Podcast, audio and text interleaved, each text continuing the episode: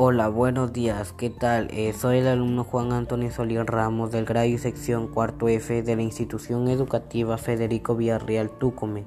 Les hablaré sobre la contaminación del aire que se está viviendo hoy en día.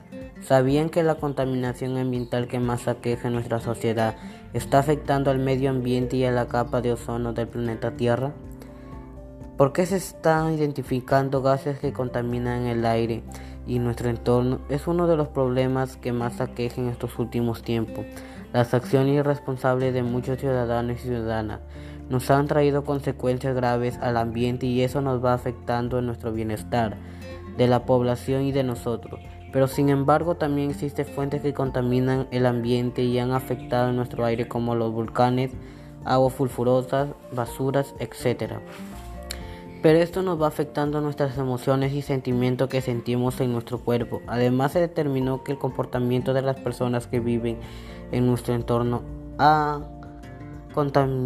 por la contaminación pueden tener comportamientos arriesgados e impulsivos como consecuencia de esta depresión, ansiedad a corto plazo. La emoción son reacciones que todos experimentamos como por ejemplo alegría, tristeza, miedo, ira o temor a perder la vida o una amenaza de resultado negativo. Teniendo en cuenta nuestra autoestima, es un conjunto de percepciones, de pensamientos, evaluaciones, sentimientos y tendencias de comportamiento dirigido hacia uno mismo de nuestro carácter. La autoestima tiene cuatro caras que son física, espiritual, mental, emocional.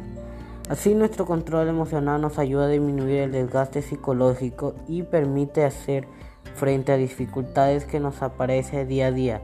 Esto permite controlar los sentimientos y las emociones de mi persona, una sensación de depresión, de control y de la situación. La contaminación del aire que se está incrementando en estos últimos años debido a esta actividad económica, como por ejemplo el ministro de Ambiente Minan declaró en emergencia ambiental en una de las áreas de 834 de localidades en Ventanilla y mi Perú, que se tomó medidas a las altas concentraciones de plomo en ecosistema y en la sangre de la población de la parte del Callao. En ese plazo, seis entidades del Estado cumplirán una serie de acciones que nos ayudan a frenar la población generada principalmente por empresas que infunden plomo dentro del parque industrial de ventanilla.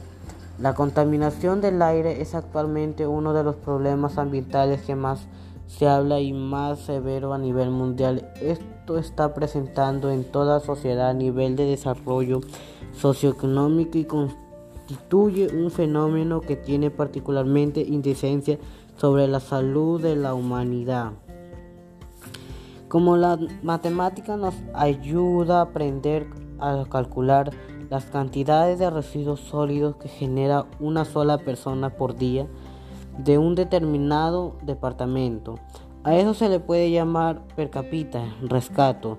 Bastante que se haya enseñado esto, ya que esto es de manera minimizamos los grandes números que nos puede dar las estadísticas que nos ofrece un hábito general, asimismo nos ayudará para que cada persona tome consecuencias e intente reducir estos datos de residuos tóxicos que genera nuestra calidad de vida. Asimismo tenemos que cuidar nuestra planeta Tierra que se está afectando hoy en día.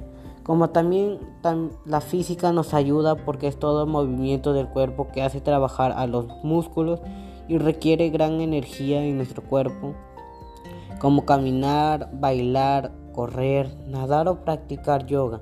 Sin embargo, la actividad física que reside el riesgo de padecer enfermedades como ansiedad, obesidad, grasa corporal, cardiovasculares y tendencia artificial. Y así podemos reconocer prácticas de actividades físicas para nuestra salud como por ejemplo, actividades relacionadas con fuerza y resistencia muscular. Es la fuerza muscular, es la capacidad motora que permite a las personas vencer una Resistencia como subir escaleras, levantar cargas y saltar.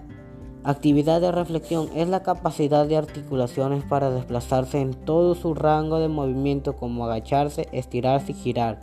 Actividad de resistencia aeróbica es la adaptación del cuerpo para mantener una actividad en forma prolongada, la fatiga como un trote liviano, caminar, bailar, jugar fútbol, etc. La actividad de coordinación es la capacidad que integra el sistema nervioso y el aparato locomotor para generar y limitar los movimientos como juegos de pelota, bailar, danzar, entrenar, entre otros. Son actividades que nos ayudan a proteger nuestro cuerpo y nuestra salud, así protegiéndonos la calidad del aire de nuestro planeta. También tenemos otros tips, como la práctica de una danza que es a través de elementos de nuestro cuerpo que genera acción, energía, espacio y tiempo en nuestro sentido del humor. Eh, les presento lo que expresa mi emoción y sentimiento que producimos nosotros mismos, como por ejemplo la rabia. Realizo actividades como hacer ejercicio, caminar o practicar deporte. Alegría, realizo movimiento moderado. Tristeza, hago movimiento de temor, tengo ansiedad o amplío mi recuperación. Confianza, realizo y hago una actividad de confianza mental.